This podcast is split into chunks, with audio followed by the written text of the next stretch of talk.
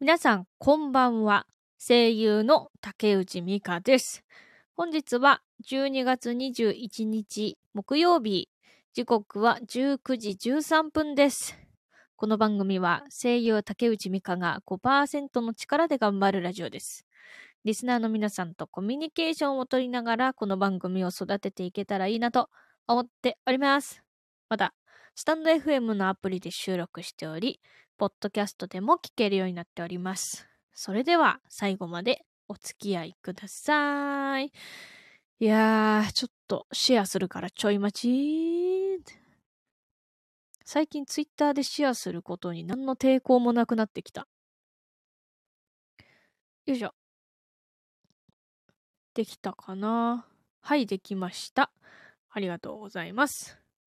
いや、あのね、最近、あのー料理レベル、もう、1、1にも満たない私が、あの、最近ね、嬉しい出来事がありまして、あの、焼きそば、焼きそばなんだけどね、私は焼きそばを白米と一緒に食べることが幸せっていう話をしてたんだけど、アグリオンさんこんばんは。ゆっくりしてってね。あ、今日のお供は、えっ、ー、と、なんだっけ、シマエナガのホワイトシャンメリー、マスカット味です。シマエナガはただあの、鳥のイラストが書いてあるっていうだけです。いただきます。うん。あ、すごい。あのね、シャンメリーってすごいわ。本当にシャンペーンを飲んでるかのような感覚に味わえます。いやー、すごいな。シャンメリってすごいな。酔わないんだもんな、これで。こんばんは、アミケネコさんもこんばんは。ゆっくりしてってね。あ、玄米食べてみたけど、悪くなかった。素晴ら、素晴らしい。素晴らしいよ。グレヨンさん。いや、私もさ、なんか今、白米のレトルトパックで白米を食べてるんだけど、最近ちょっと玄米のレトルトパックでもいいかなって思い始めてきた。え、でもすごいよ、グレオンさん玄米食べてるって。私もちょっと頑張るわ。うん。で、で、最近私もさ、もう痩せたいから、あの、クッキングをしてんのよ、最近。たまにね、あの、すっごいズボラクッキングをしてるのよ。で、最近私が編み出しためちゃくちゃうまい焼きそばの作り方をみんなに伝えたい。うん。あのー、すごい前になんか辛ラーメンのめちゃうまいレシピなんか伝えたと思うけど、あ、ミカちゃん来た ミカちゃん ミカちゃん ミカちゃん呼び始めてやな、親父ありがとう、親父ゆっくりしてってね。ミカちゃん。ミカちゃんって初めて言われたよ辛ラーメン辛すぎて口に合わなかったガチでえ、それどうやって作った？普通に作ったでしょ？もしかして。もしかして辛ラーメン普通に作った？ダメだよ。普通に作ったら辛すぎるんやで。マジで。本当に、卵とチーズを入れて、牛乳も一緒に飲まないと、辛ラーメンは辛いで。うん。まあ、グレオンさんからしたらもう余裕 余裕かもしれないけどね。え、23日 YouTube でアドさんが募集した賞を15曲ぐらい配信するみたいだから、竹内さんチェックしないともしかしたら選ばれるかもですよ。マジで。あ、そうなんだ。15曲ぐらい配信するみたい。え、それ言って、あ、じゅ、あ、19時 ?19 時に？あ、え、何？もう時間出てる？ツイートしてた？え、見逃した。見逃した。え、待って、そんなツイートしてたっけ？見逃してたわ。ありがとう。19時に、アドさんが、あの、歌みたを、の、流すんだね。いろんな人の。それを15曲ぐらいね。オッケーオッケー。ちょっと、メモしとこう。ちょっとメモさせてくれ。19時でしょ ?23 日でしょ？うん、オッケーオッケー。19時23。え、それアーカイブ残るかな？アーカイブ残ってほしい。見れるかちょっとわかんないんだよな。同時視聴する？え、23日って何曜日？待って待って。何曜日？え、土曜日？あ、土曜日？え、土曜日わかんないなわかんないな わかんないな。同時視聴したいわ。え、それからは辛ラーメンの麺だけで、ん？パスタっぽく作ったりしておる？え、ちょっと、ちょ、ちょ、待って。辛ラーメンの麺だけでパスタっぽく作ったりしておる。なんで？なんで？え、辛ラーメンの麺はさ、パスタっぽくするのに向いてんの？スープなんか使わないんだ。辛いからね、あれね。なるほどね。それが親父流のクッキングだね。はあはあ、なるほどね。そっか。ちょっと待って、さ、ツイートできてるっけ？それをチェックするの忘れてた。てか、音大丈夫？音大丈夫かな？えー、なんかね、同時視聴したくない？普通に考えて。大丈夫で、あ、よかった、大丈夫、よかった、ありがとう。まあまあ、別に。で、わかんないな。ちょっと見れるかわかんないけど、見えたら見たいけどね。うん、オッケー、オッケー、ありがとう。それでさ、あのー、激うま焼きそばレシピをね、伝授する、今から。本当にこれはもう、やばいからね。え、固めに茹でて、水で締めてペペロンチーノとか、冷製パスタっぽくやる。ああ、そういうこと。だから辛ラーメンも食べ、あれでしょ。なんか、もう粉使わないから麺を活用しようと。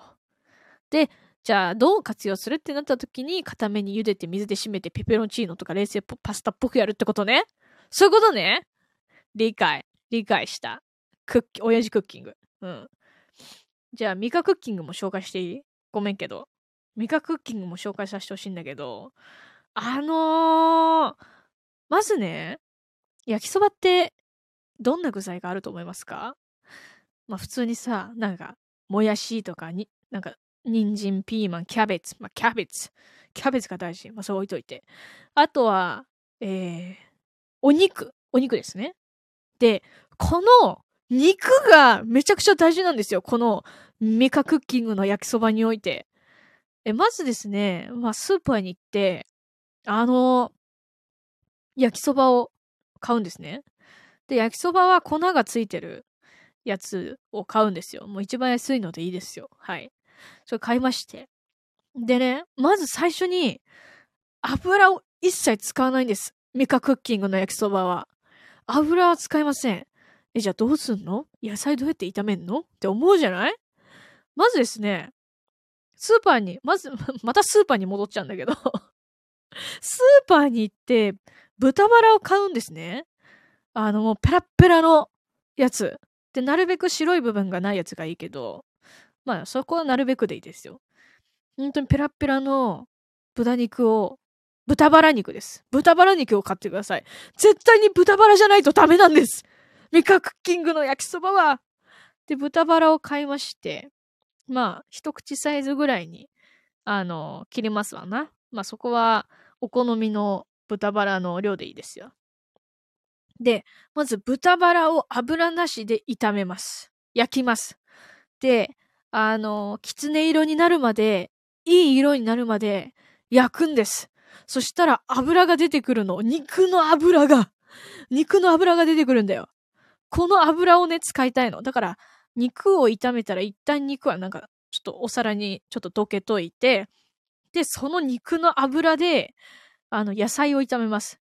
で、私はもう料理レベル0.5、もしくは1レベル、1レベルぐらいだから、あの、野菜は切りません。野菜ミックスを買います。100円ぐらいで売ってるから。で、それを半分ぐらい入れ、入れるんだけどね。で、野菜ミックスをバーって入れて、肉の油で炒め炒めするんですよ。炒めます。で、で、炒め終わったら野菜をまた溶けといて、で、次、麺がありますね。で、麺をドゥーンって、あの、残りかすの油がつけようって思っ、あの、感じで、で、あの、菜箸でこう、ほぐほぐほぐほぐ、ほぐほぐしながら、あの、ほぐほぐします。で、あ、ほぐほぐなりましたやんってなったら、あの、えー、まず、野菜を入れ、あ、違う。待って、違う、野菜入れない。ほぐほぐしたら粉入れます。で、焼きそばに粉が絡まったら野菜を入れます。で、そ、でも、ちょっと混ぜ混ぜして、その後に豚バラを入れるの。で、また混ぜ混ぜ混ぜ混ぜ混ぜ混ぜすると、めっちゃうまいから本当にで、それで白米と一緒に食べるの。で、やっぱり豚バラを使ってるから、で、あの、こんがり焼き目がつくまでね、炒める、炒めたのよ。だから、それがうまいんだよ。もう、肉の油だけで作ったミカクッキングのこの焼きそば、ぜひ作ってください。以上です。はい。ミカクッキングの激うま焼きそばの、えー、作り方を、えー、お伝えしました。ありがとうございます。いや、これ本当にやってほしい。もうね、下手なね、えわーい、ありがとうわーい、ありがとうわーい、ありがとうもうね、俺ね、本当に、この作り方を全国の屋台の焼きそばやってるおっさんたちに伝えたいこのレシピってみんな作ってくれ本当にって思うぐらい、やっぱ豚バラが注目なんだよ。うん。なんか、屋台の焼きそばってさ、美味しいよもちろん美味しい。美味しいけどさ、なんかよくわかんないなんかちょっと高い肉使ってたりとか、豚バラじゃない肉を使ってることがあるんですよ。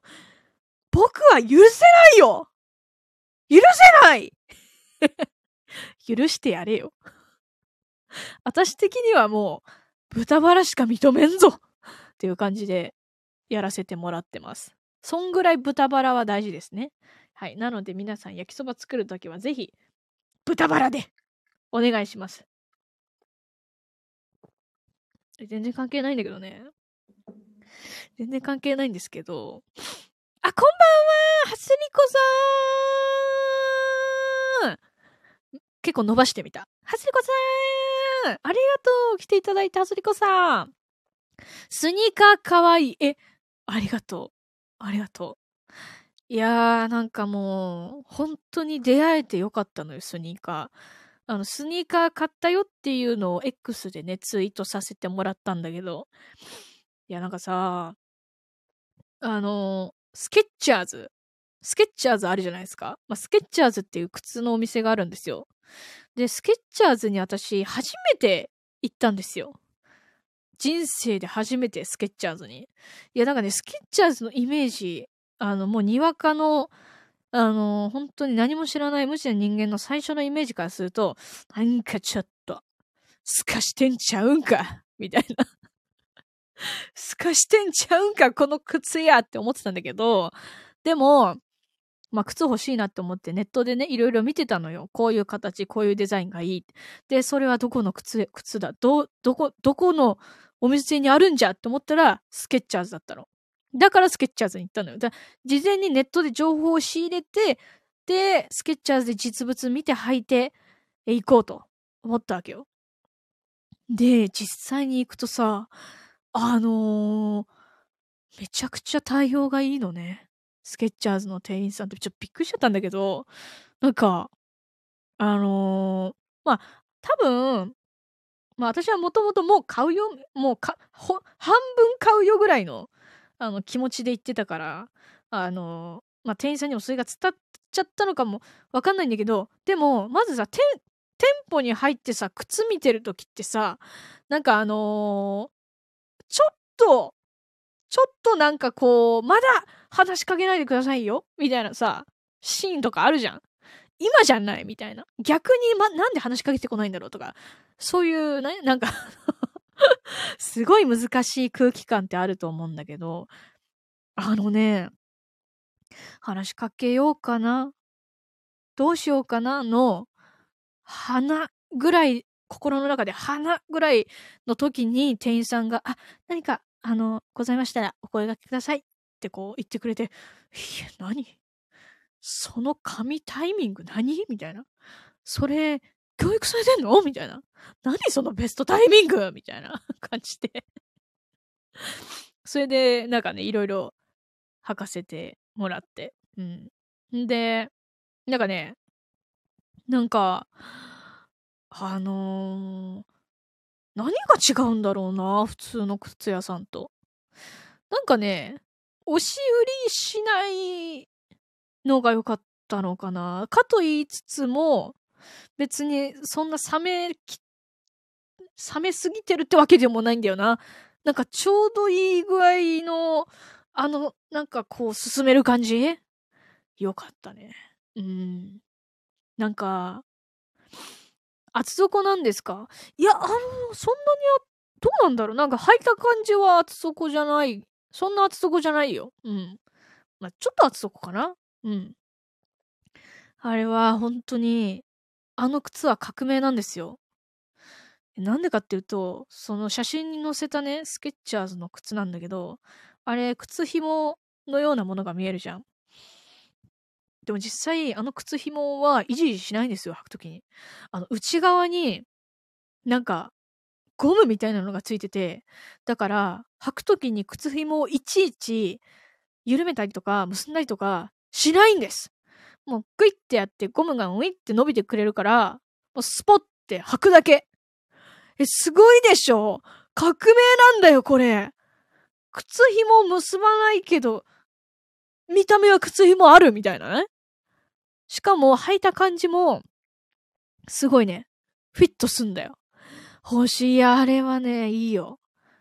まあ、で、しかも、なんか、あのー、そういうね、なんかちゃんとした靴って、あのー、なんかね、ちっちゃいサイズがなかったりするんだけど、まあ、そこはね、22.5からもあった。まあ、結局23買ったんですけど、はい。いやー、すごい良かったよ。スケッチャーズおすすめ高いけどね。そう、だから、あの、2足あげたんだけど、あの、奥側のやつは2000円ぐらい。で、スケッチャーズは1万円ぐらい。この差やべえだろっていう感じで。でも2000円のやつも全然普通にいい感じだったのよ。だからこれはもう普段使いにしようと思って。うん。ウォーキング楽しみになりますだいや、そうだから、ウォーキングは2000円のを使う。で、あの、声優の仕事とか、オーディションとか、なんかちょっといいとこ行くとことか、そういうなんか、ちゃんとした時に、スケッチャーズ履こうって思うねん。そう。初りこさんもぜひ、スケッチャーズ。高いけどね。うん。だからもうこのスケッチャーズ私も、あれだよ。ちゃんと防水スプレーかけたから、3年履きたい。本当に。もう、なんなら5年履きたいんだよ。無理だけど。それはさ。色かわいいです。かわいいでしょ。何にでも合わせやすいかなって思って。いいのよ、あれ。一生、一生使いたいね。マジで。そう、白が欲しかったのよね、白が。だけど、なんかね、白だけだとちょっと物足りないかなって思って、ちょっと色が欲しくて、それにぴったり本当に履きやすいでしょ？もう革命やろ？店員さんも最高よしピンク。そう、奥がね、あの、2000円のやつがピンク。えー、スケッチャーズがちょっとね、茶色っつうかオレンジっつうか、なんかちょっとキラキラっていうか、いい感じの色なんだよこれが、おすすめ、マジで。うん。それでね、なんか、あのー、まだ自炊してるって話をしてて、あのー、まあ、焼きそばね、美味しいと思うんです。だからけちょっと前にさ、鍋作ったって、あの、コミュニティにさ、画像を上げたと思うんですよ。うん。で、それからもね、あの、鍋はちょこちょこ作ってて。で、でも毎日鍋は食べないじゃん。でも、買いに行くのだるいじゃん。美味しそうでしたよ。あれマジでうまい。マジ革命、あれは。鍋キューブ使ってるから、あれ。鍋キューブっていう、革命だよな、あれ。あの、あの味あのキューブであのうめえ味が楽しめる。最高です。それでね、あの材料をさ、やっぱり使わない時もあるわけ。で使わないと、もったいないじゃん。賞味、消費期限が切れちゃってね。で、この間、いろいろ、いろいろ何かが重なって、あの、鍋の野菜ミックスっていうのが家に余ってたの。まあ、鍋の野菜ミックスって白菜とか、なんか、キノコとか、なんかそういうやつがあって、で、あと、焼きそばの焼きそばがあったの。焼きそばの焼きそばってなんだよ 焼きそばが余ってたの。あの、麺ね。麺と粉。え、これ、別にいけんじゃね？って思って混ぜ混ぜしたの。肉はないよ。肉はなかったから、鍋、鍋ミックスの野菜と焼きそば炒めたらもう、この世の終わりかと思った。激まず。え、もう、死ぬかと思った、本当に。あのね、白菜と焼きそばは、あかんでほんまに。え、なんであんなまずいんっていうぐらいまずかった。だから焼きそばってキャベツでしょ、普通。キャベツであることがこんなにも正しいことなんだって、衝撃を受けた。料理レベル1の私が学んだこと。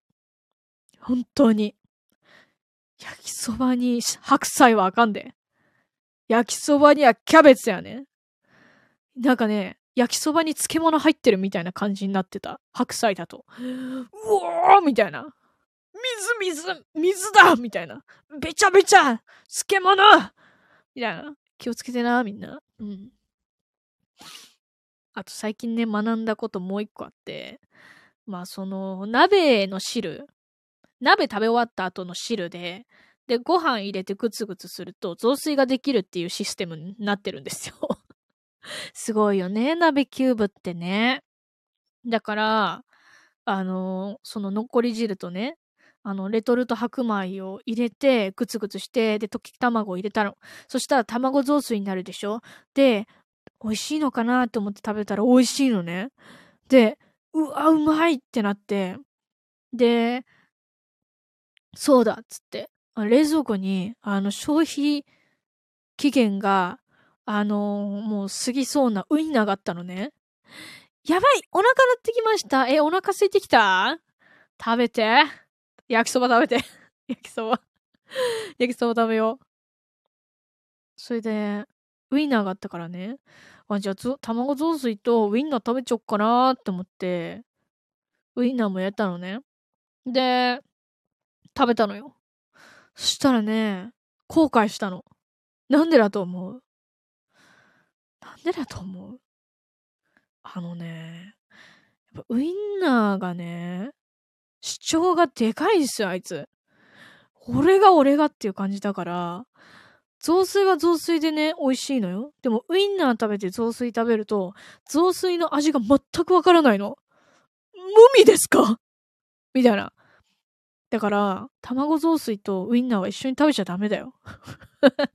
いや、食べてもいいんだけど食べてもいいんだけど、雑炊の味がわかんなくなるよっていう、そういう学んだの。もう最近学ぶことが多いんだよ、本当に。え、なんか、三毛猫さんの送ってくれた最新のやつなんか、文字化けしてる。何を送ってくれたんだろう。絵文字？文字化けして映んないわ。了解、了解。了解。え、皆さんは何食べるんですか？ご飯は。てかな、みんなさ、お昼ご飯何食べてんの？それ気になる。敬礼絵文字。敬礼絵文字だった。敬礼絵文字。私はさ、もう本当に、なんか、お昼ご飯とかは、まあ本当に日によるんだけど、最近さ、あの、日光が足りてねえって思って、まあ、日光浴びると体の中でビタミン D が、あの、生成されるらしいんですけど、最近日光足りてねえなって思って、お昼はなるべく、あの、外に行って何かを食べることにしてる。で、そうすると日光を浴びれるでしょ？だから元気になんねん。うん。そういう感じで生きてる私は。だからもう一日中ずっと家にいるとね、あの、ダメだね、やっぱね。うん。もう気分が落ち込むしね。え？夜オムライス作ろうと思ってます。ふんわりは無理ですけど、ええー、オムライス私も作ってみよっかな、オムライス。え、いいな、オムライス。私もオムライス食べたオムライスなんて一番私の好きな料理ランキングトップ3の中に入るかもしれない。お昼、お弁当とお味噌汁です。え、いいね。お弁当って何弁当？海苔弁当？それとも手作り弁当？ケチャップライスで。素晴らしい。ケチャップライス、万歳いや、あのさ、あの、オムライスってデミグラスソースとかさ、あの何？デミグラスソースとか、ケチャップ。どっちが、あの、上にかけるさ、ソースあるじゃん。ケチャップ派かデミグラスか、どっちがいいですかって聞かれたら、私は間違いなくケチャップでっていう。で、ライスもちゃんとケチャップ混ぜ混ぜで、お願いしますっていう感じで、私は、オムライスはケチャップ派です。はい。まあ、たまにデミグラスも食べたいけど。ケチャップ、え、ケチャップ？ハスリコさんもケチャップ？ミケルソコさんもケチャップかな？いいよ、本当にケチャップは。いやー、本当にね、なんか、たまにね、あのー、なんだっけ、あそこ。名前忘れちゃったななんか、すごいオムライスとコーンスープがめちゃくちゃうまい、なんか洋食屋さんが、あのー、なんか商業ビルの上とかにあんのね。なんか、なんだっけな。なんか、ツバメグリル的なニュアンスの、なんか食堂、洋食屋さんがあるんですよ。で、本当にね、美味しくて、そこによく行くんだけど、そこに行く店員さんがさ、まあ、男性で多分30代半ばぐらいの細身の方なんだけどね、なんか23時間働いてるんですか？っていうくらい なんか、なんて言うんだろう、疲れてるっていうか、やさぐれてるっていうか、毎回その人がいるんだよね。うん、なんか、不思議だよな。なんかこんなに美味しい料理を出してる、まあ多分チェーン店からかな？わかんないけど、なんか、こんなに美味しい料理の店員さんなのになんでこんなに 疲れてるの？みたいな。23時間なんか重労働みたいな。過労死寸前みたいな感じの人がさ、働いててさ、うん、なんかちょっと心配なんだよな、本当に めちゃくちゃうまいのよな、そのお店。うん。なんか面白いよね、そういうの。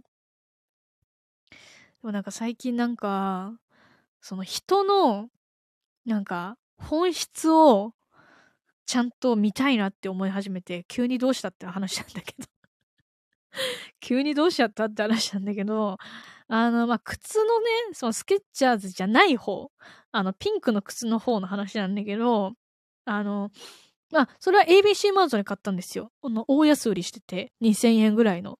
安って思って。で、履いて、履いていい感じだったから買っちゃおうと思って買ったんだけどね。で、最初その靴をね、見てたらね、あの、男性のね、うん、20代前半か半ばぐらいの男性が、なんか、いらっしゃいませーって感じで来て、なんか 来て、来てないな。なんか、あの、奥から言っての、いらっしゃいませーって言ってて、あ、もう、疲れ、なんか なんだろう。そういう方、方なんやろうなって思って別に気にしなかったんだけど、いらっしゃいませーって。男性だよ。それで、なんか、あのー、その、なんだろう、靴が置いてある、その、一番上に靴がポンってあって、その下にさ、箱がいっぱいあるじゃん、靴屋さんって。で、その一番上にあった靴が、あの、23センチだったのね。で、私は22.5が、あの、基本的にはまず履きたい派だから、あの、すいません、これ22.5ってありますか？って言ったら、あ、ちょっと確認しますんで、少々お待ちくださいって言って、なんか癖強いなとか思って で、そのピンクと緑があったのよ。その、そもそもね、その靴の種類が。うん。あの、色違いみたいな感じで。で、私は、そのね、ピンクの、まあ、22.5をね、あの、履いてみたかったの。気だるさ全開なのよ。そうそうそう。それで、なんか、あのー、で、お待ちくださいって言って、で、あ、ありますわみたいな。持ってきますね、みたいな感じで言われて、それで、はい、履いたのよ。で、履いて、なんかちょっと、あ、違うな。それで、なんかね、ピンクが、ピンクの22.5はなかったんだけど、緑の22.5はあったのね。だから、緑の22.5を履いたのよ。履かしてもらって。そしたら、なんかちっちゃいなって思ったの。あ、ちっちゃいって思って。で、店員さんに、あ、やっぱり、あの、23センチ履いてもいいですか？って言った瞬間に、あ、わかりました。じゃあピンクの23センチ持ってきますね。って言ってくれたの。え、だから、最初私が、そのピンク、ピンクの靴を持って、あの、22.5ありますか？って言ったのを覚えててくれたのよ。そのまあ、すごい短期記憶かもしれないけどね。だから、いらっしゃいますねーっていう感じだけど、気だるさ全開なんだけど、ちゃんと私の本当はピンクが欲しいんです。っていうのを、ちゃんと覚えててくれて、あ、じゃあ23センチのピンク持ってきますなーって言ってくれて、あ、なんかちょっとこの人の、なんか本質？なんか、え、じ、絶対いい人やんみたいな。ちゃんと覚えてくれていい人やんって思って、なんかちょっとね、あの、嬉しい気持ちになった。うん。なんか、多分その人と、あの、会話をしなければ、なんかその人のほ、い、良さがわからなかったから、うわー、なんか、ちょっとなんかギャップで、めっちゃ良かったですね。はい。店員さん照れがあるのかな？どうなんだろうね。不思議だよな。でもね、照れてる感とかもなかったんだよね。なんか、うん。30%ぐらいの力で生きてますけど、でも、あの、こうした方が嬉しいっすよね。みたいな感じ？じゃけだるさ。うん。なんか、すごい、あの、これ、あの、自分の役幅のストックにしようと思ったの。うん。なんかさ、あの、まあ、アニメでもゲームでも何でもいいんだけど、その、そのキャラクターが魅力的に思うの、思う要素の一つとして、ギャップ、ギャップがあるっていうのがあるんですよ。だから、有名なのがさ、なんかすごいオラオラのさ、ヤンキーが、あの、歩いてて、雨の中。で、それで子猫を見つけてね。そしたら、あ、なんだよ。つって家に 連れて帰るみたいな よくあるじゃん、そういうの。で、それギャップ。おいみたいな。お、おそんなオラオラなのに子猫助けるんかいみたいな。そのギャップみたいなのがあって。だから、そう、靴の店員さんにも同じようなものを感じて、あ、これちょっといただき。私の役にいただきっていう感じで、いただきました。はい。ありがとうございます。えー、竹内さんキャラ。ペースケ。ちょこちょこ聞いてます。あ、ありがとうあの、なんだっけ。緑のやつだよね。あれ、ペースケってどれだ？緑だよね。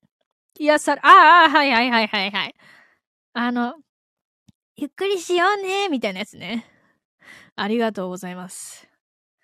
あれは、なんか、もうちょっとなんかちゃんとやり直して、うーん、いや、やり直さなくてもいいな。なんか新キャラで、なんか、また出したいなそういう、ね、オリジナルみたいなキャラ。